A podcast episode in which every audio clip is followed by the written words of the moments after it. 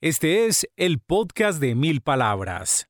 Episodio número 40. Transformación digital intensiva y otras reflexiones de cuarentena. Bienvenidos. Este es el podcast de mil palabras. Un espacio con ideas, historias y conceptos de comunicación efectiva para ser más exitoso en tu empresa, en tu mundo digital, en tu emprendimiento y en tu vida.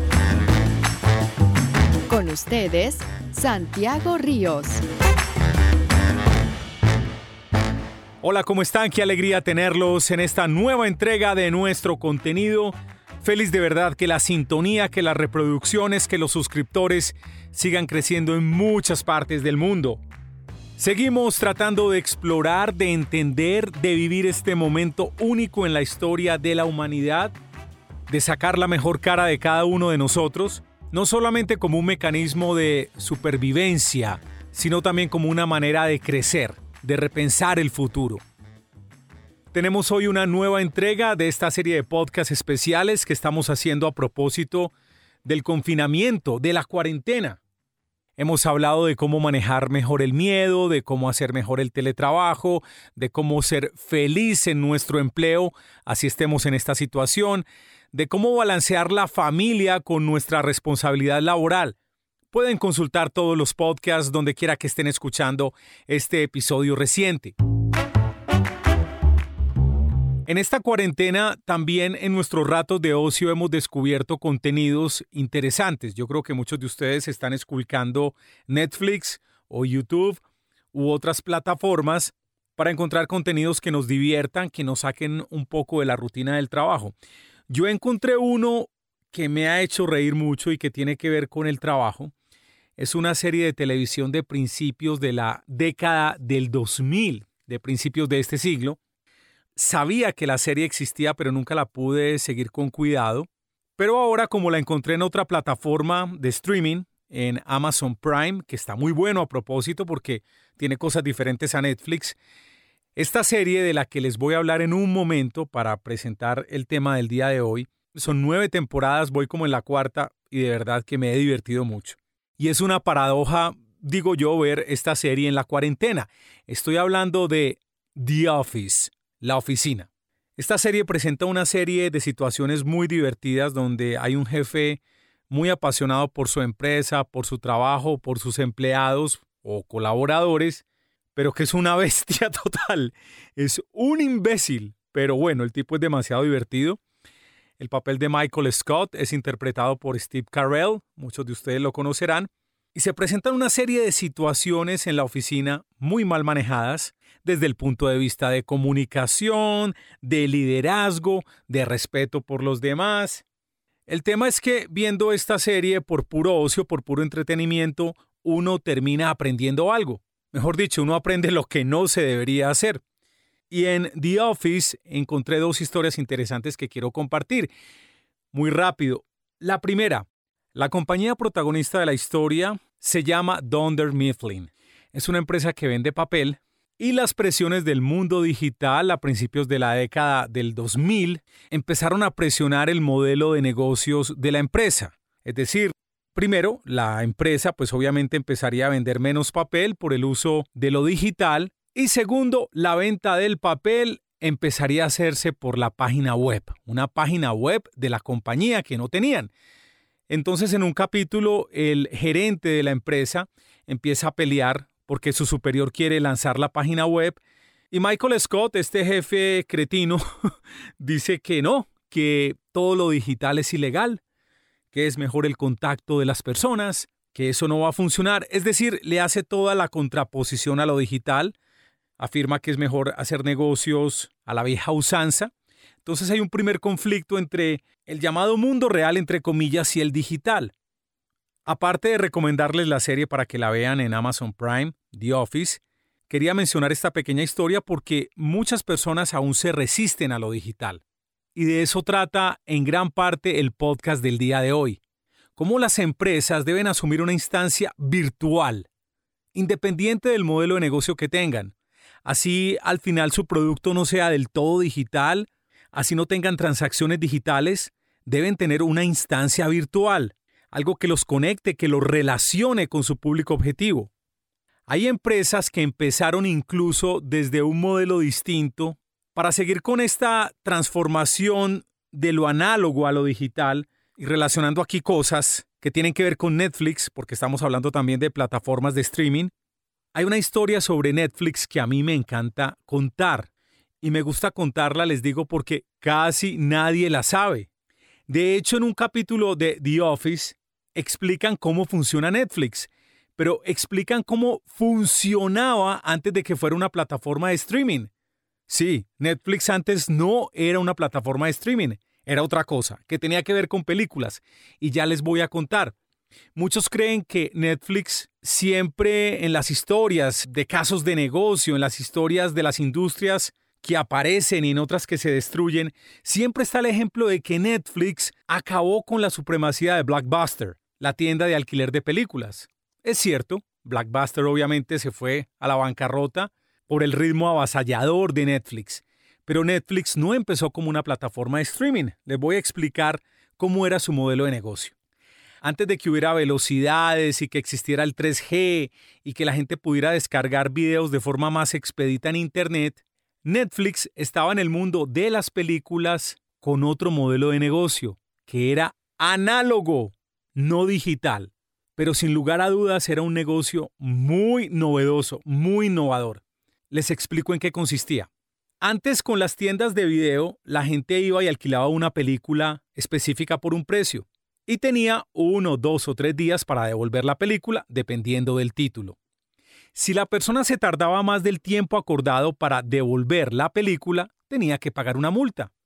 La gente de Netflix vio esto como una gran oportunidad. Entendió que había mucho cliente o consumidor de tiendas de alquiler de película que estaba insatisfecho por tener que pagar estas multas.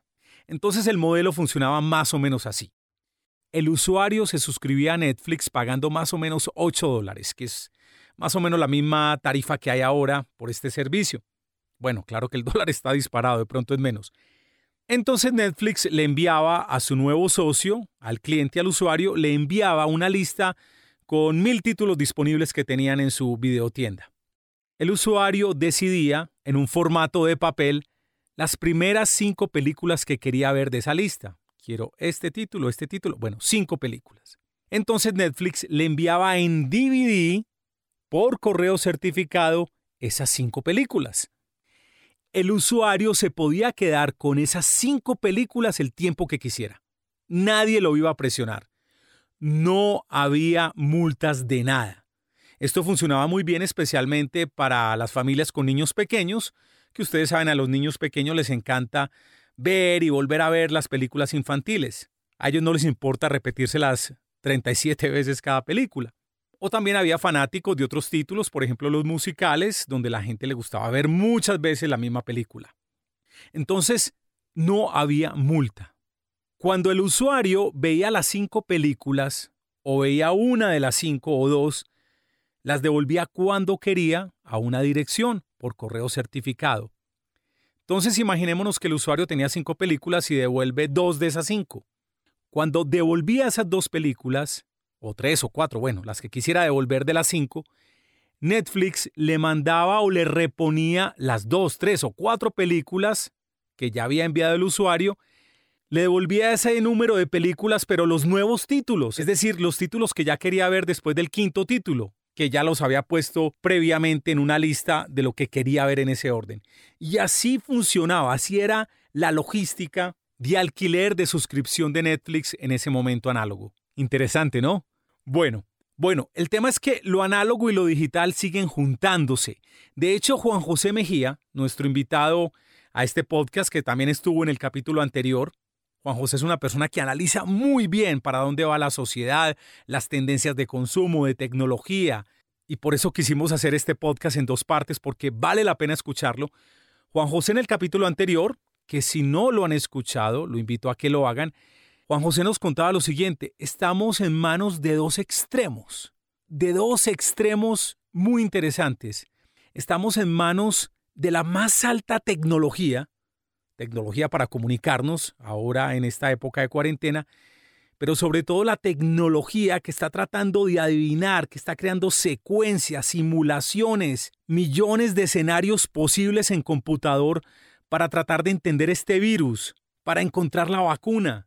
Y para eso se necesita la tecnología más avanzada que pueda existir en la humanidad.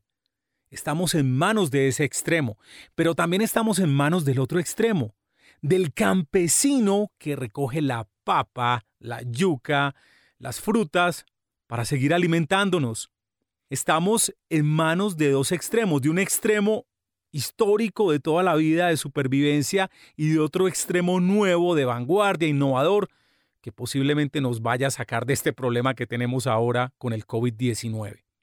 Ese es el tipo de análisis que tiene Juan José, es el tipo de reflexiones que queremos compartir en este nuevo episodio titulado Transformación Digital Intensiva y otras reflexiones durante cuarentena.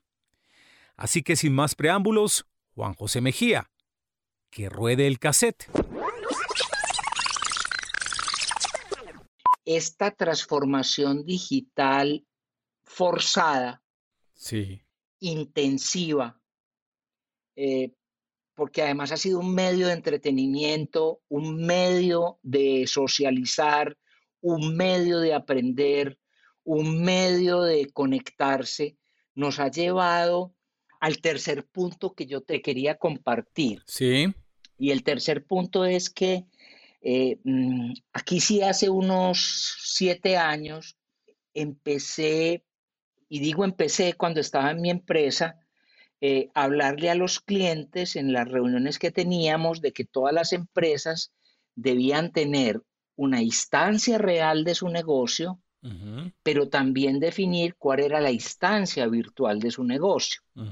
Entonces, eh, alguien que tiene una, óptica, por ejemplo, una um, produce calzado, pues la instancia real de su negocio son sus zapateros, sus zapatos y su punto de venta. Sí. Entonces yo le decía pues a este, a este cliente, hombre, ¿y cuál es la instancia virtual de su negocio?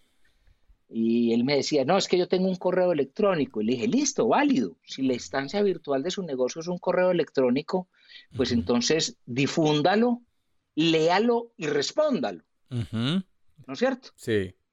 Pero si la instancia virtual de su negocio es una página web, entonces eh, habilítela y ya empiece a ver hasta dónde quiere que sea informativa o transaccional, ¿no es cierto?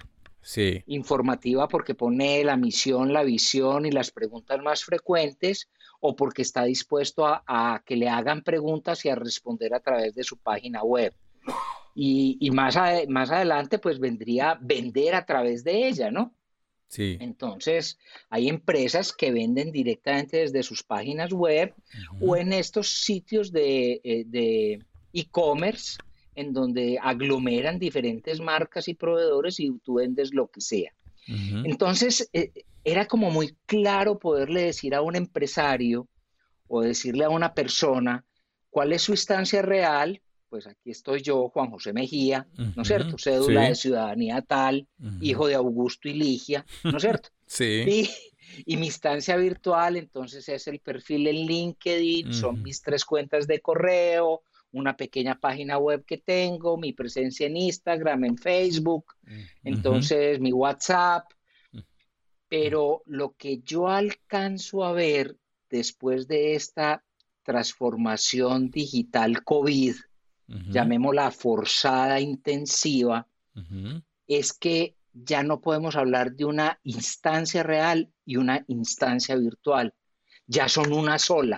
O sea, hablar de un producto, para que volvamos a tu pregunta inicial, cuando estás haciendo planeación para el año entrante, ya, ya tú no vas a poder separar qué voy a hacer por medios digitales y qué voy a hacer por medios reales, lo que llaman ATL y BTL, ¿no? Sí.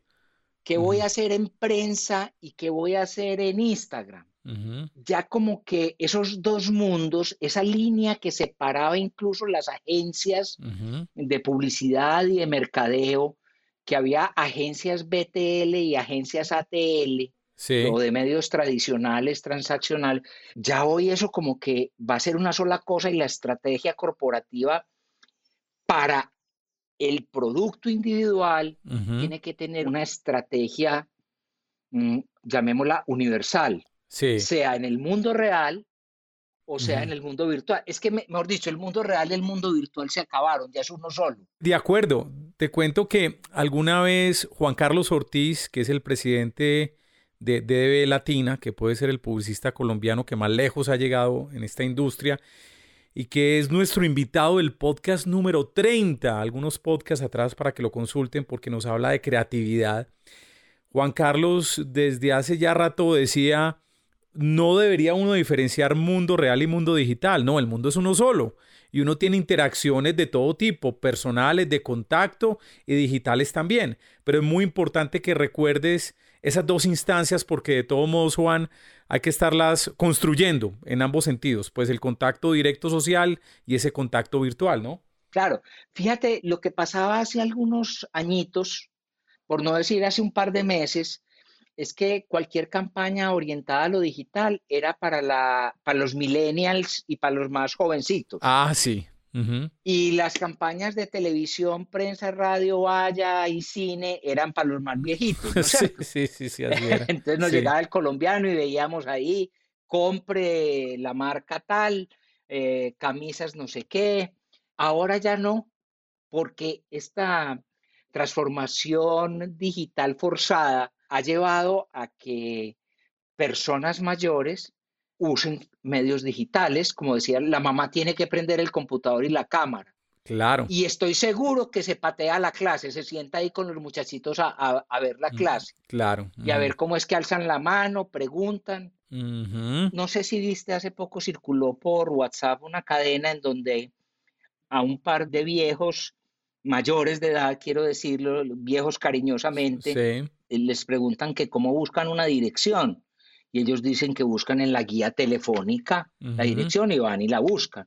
Entonces hacen una, una, cosa muy simpática y es que a este par de señores les entregan un celular con Google Maps, con una interfaz hablada, y a un par de jovencitos les entregan unas páginas amarillas y a los dos les dicen que lleguen a la calle tal con carrera tal, ¿no? Ok.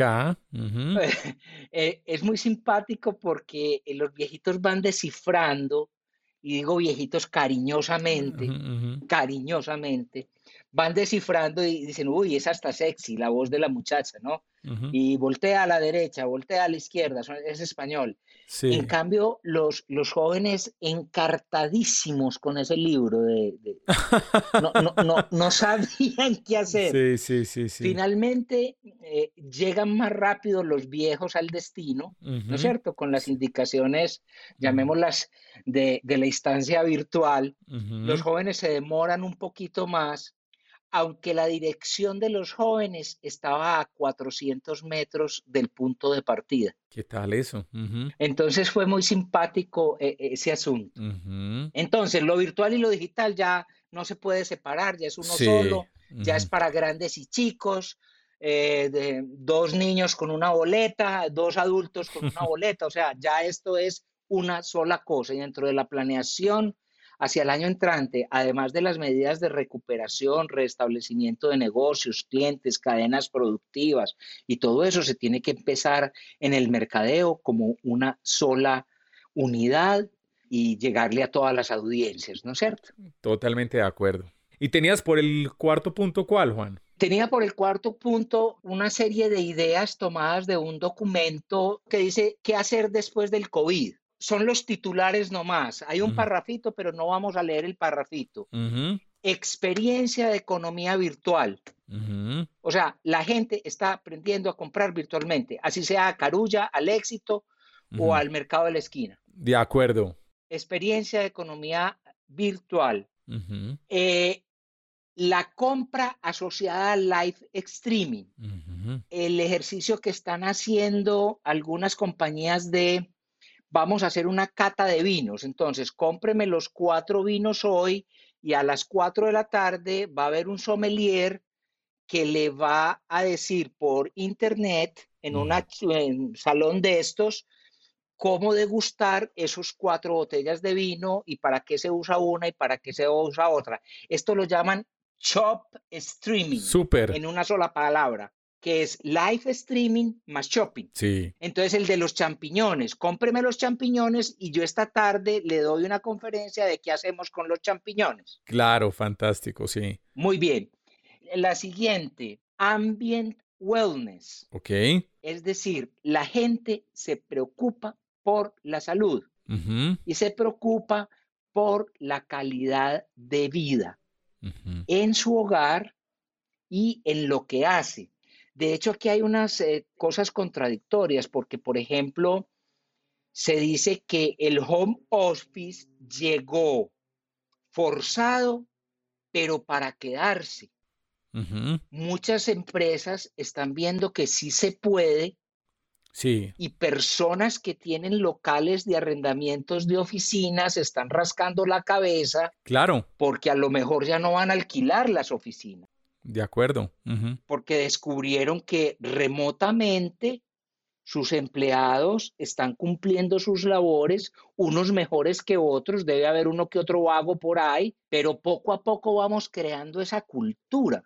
Sí, te complemento Juan, en el podcast número 37, una entrevista con Juan Esteban Koch hablando de brand engagement, del compromiso por las marcas. Juan Esteban nos compartió una encuesta que hizo, le respondieron aproximadamente 300 personas sobre cómo iban con el teletrabajo. La gran mayoría, más del 70%, muy contentos con el ejercicio, a pesar de que casi todos sienten que están trabajando más, pero también se sienten más productivos y también creen que si les dan la alternativa de quedarse en casa trabajando, lo podrían lograr. Pues una vez termine todo este episodio, pues si los dejan estar en la casa, por ellos mejor. Así que yo creo que tienes toda la razón en que los dueños de oficinas deben estar muy preocupados. Deben estar muy preocupados. Mira, ahí lo único que falta es que se legisle un poquito más acerca del, teletrabajo. ¿Sabes qué me daba miedo a mí, Santiago? Cuando yo tenía empleados que dependían es, ¿qué pasa si estando en la casa un empleado se cae y sufre, vamos a poner un caso bien extremo, queda cuadraplégico? Mm.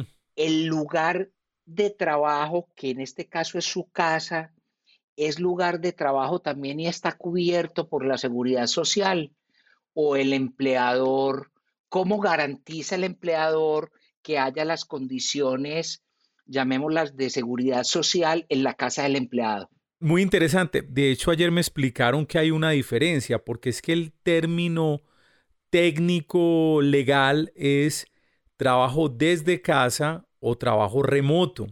Cuando se habla de teletrabajo es que la empresa montó en la casa todo lo necesario, toda la logística para que el empleado desde su casa trabaje bien. Es decir, no solamente montó el tema de sistemas de computador y software, sino que también tiene una silla, un escritorio. O sea, le llevó el escritorio, le llevó la silla, le llevó el computador y la conexión a Internet. Entonces los abogados tienen muy clara esa diferencia, pero muy buen punto que lo mencionas, sí.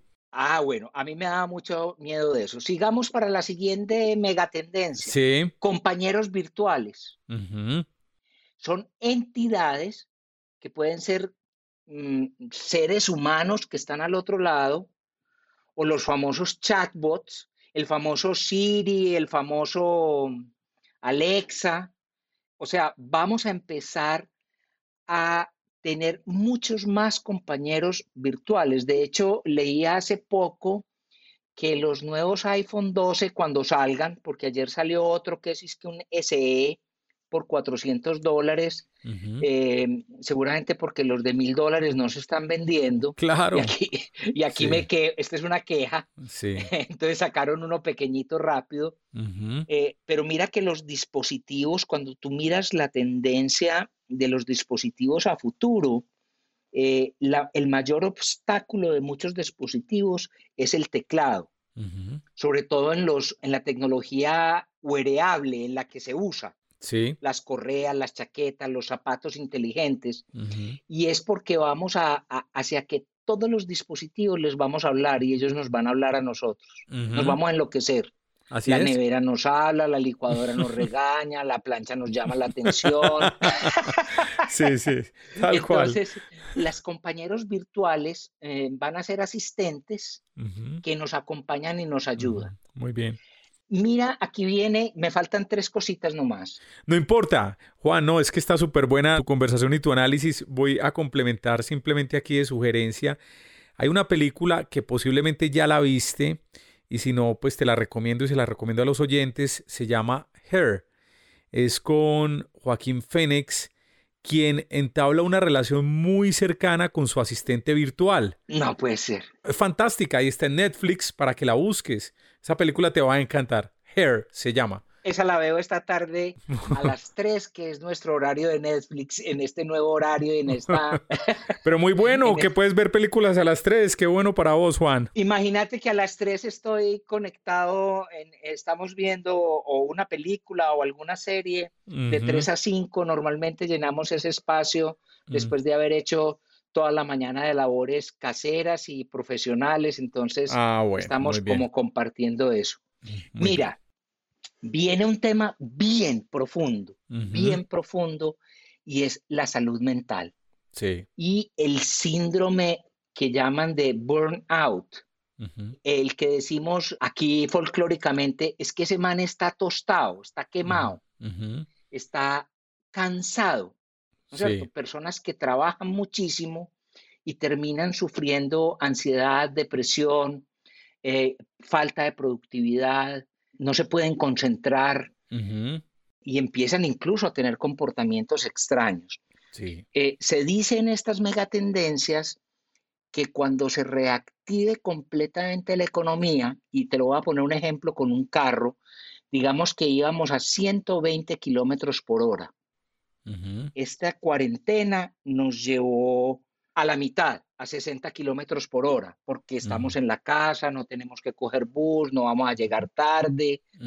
Nos puso a 60 kilómetros por hora. Cuando la gente se reincorpore y vuelva a tener el 120 kilómetros por hora, como ya ha perdido el entrenamiento, por decirlo de alguna manera, la gente se va a quemar la gente se va a dar cuenta que no puede volver a dar el mismo ritmo que daba antes. Entonces, esta megatendencia lo que dice es que las marcas, las compañías, deberían apresurarse en ayudar a sus empleados con planes para manejar estos síndromes de ansiedad, de estar agotados, de estar cansados, de decir yo ya no puedo más y es un tema de salud mental. No oigo mucho a la gente hablando de eso en televisión, ni en las redes sociales, ni nada. Sabemos que hay personas que sufren de pánico o ansiedad y estar encerrados les ha agravado su, condición, o, se las ha, o por el contrario, se las ha aliviado. No tener que salir de la casa para alguien que sufre de ataques de pánico puede ser una, una medicina, ¿no es cierto? Sí. Pero en todo caso, hay algo y es, hay que estar pendiente de cuando la maquinaria vuelva a estar a 120 kilómetros, ¿qué va a pasar con la gente? ¿Ok? Muy bien. Eh, vámonos entonces para la última idea que teníamos y es el que viene después de, del M-Commerce. Hablan del A-Commerce y es el Automated, voy a decirlo en spanglish, sí. Commerce, el, el comercio automatizado. Sí, señor. Como ya tantas veces estamos haciendo mercado a domicilio, incluso me decía Claudia que hemos mercado tres o cuatro veces por carulla y tan inteligente esta posición. Siempre eh, nos guardan el último carrito de compras que hicimos. Ah, ok, muy Entonces, mi compra arranca de mi último carrito para que yo más rápidamente pida más de lo mismo. Claro. Porque asumen que yo voy a hacer un, voy a hacer reposición de lo que ya se me gastó. De acuerdo, sí. Y eso se irá mejorando con inteligencia artificial hasta que logren descubrir, ve, este, mm, cada ocho días pide de esto, pero cada dos meses pide esto. Entonces va a lograr, dentro de dos meses, de sugerirme justo el jabón que se acaba cada dos meses, ¿no es cierto? Sí. Entonces vamos a llegar a un comercio automático hasta el punto donde yo ya ni siquiera voy a entrar, sino que me timbran en la portería y me van a decir, le llegó el mercado de carulla que usted necesita hoy. Claro. Claro. Ay, fue pucha, ¿verdad que tenía que mercar? Claro, claro, calculando pues el consumo de las cosas que siempre usas. Sí, Exactamente, fantástico. sobre todo porque sí, ya eso es llevado a un, eh, a un extremo, pues, ¿no es cierto? Que le toque a uno eh, el de la pizzería y le diga, vea, usted los jueves tercera semana de abril, siempre ha pedido pizza, aquí le llegó la pizza que se va a comer hoy. Yo digo, ay, ve, yo no había caído en cuenta de eso, sí. No había caído en cuenta que tenía un hábito del tercer jueves de, de abril, me comía una pizza y, de, y, ahí me la mandan. Estoy haciendo sí. una caricatura de esta situación, pero sí. con todo lo que se está dando, con este ingreso forzado a la transformación digital, sí. que ya es para todas las edades, que es para todo el mundo y que es para todas las marcas, eh, vamos hacia una nueva dimensión de los negocios. Recordando lo de Pedro Juan, hoy dependemos sí. del campesino sí. y del mayor de los científicos. Es verdad. Me hiciste acordar, en estos días me mostraron un chiste fantástico y juntando pues toda tu conversación con asistentes virtuales y con los hábitos de consumo y con el ejemplo de la pizza, de alguien que trató de pedirle una pizza a su asistente virtual y era el asistente de Google y el asistente de Google entendía, decía, pero ¿cómo usted está pidiendo pizza si eh, su aplicación de salud registra que usted aumentó 3 kilos el mes pasado?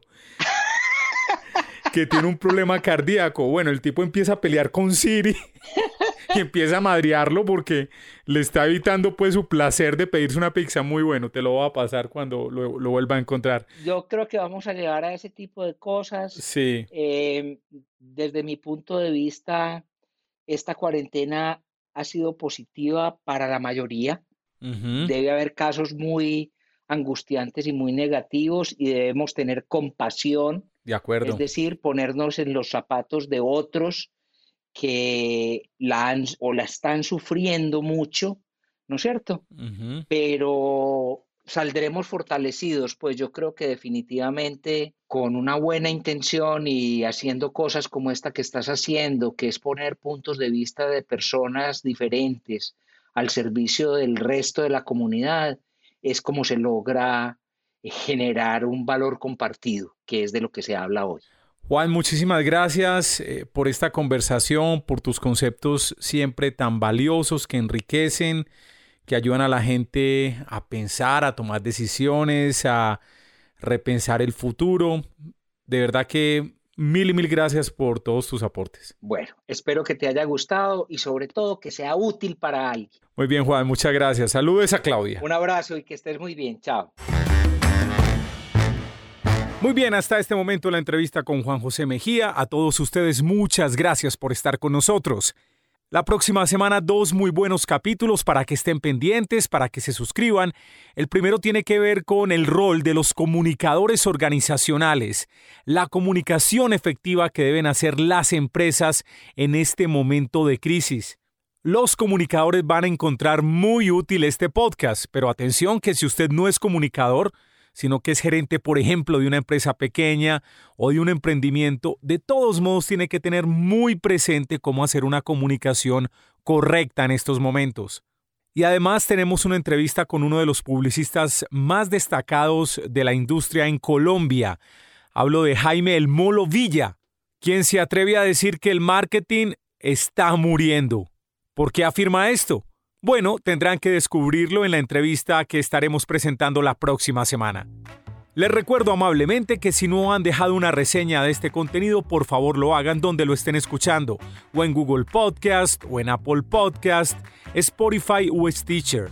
Una buena reseña nos ayuda a crecer el alcance de este contenido.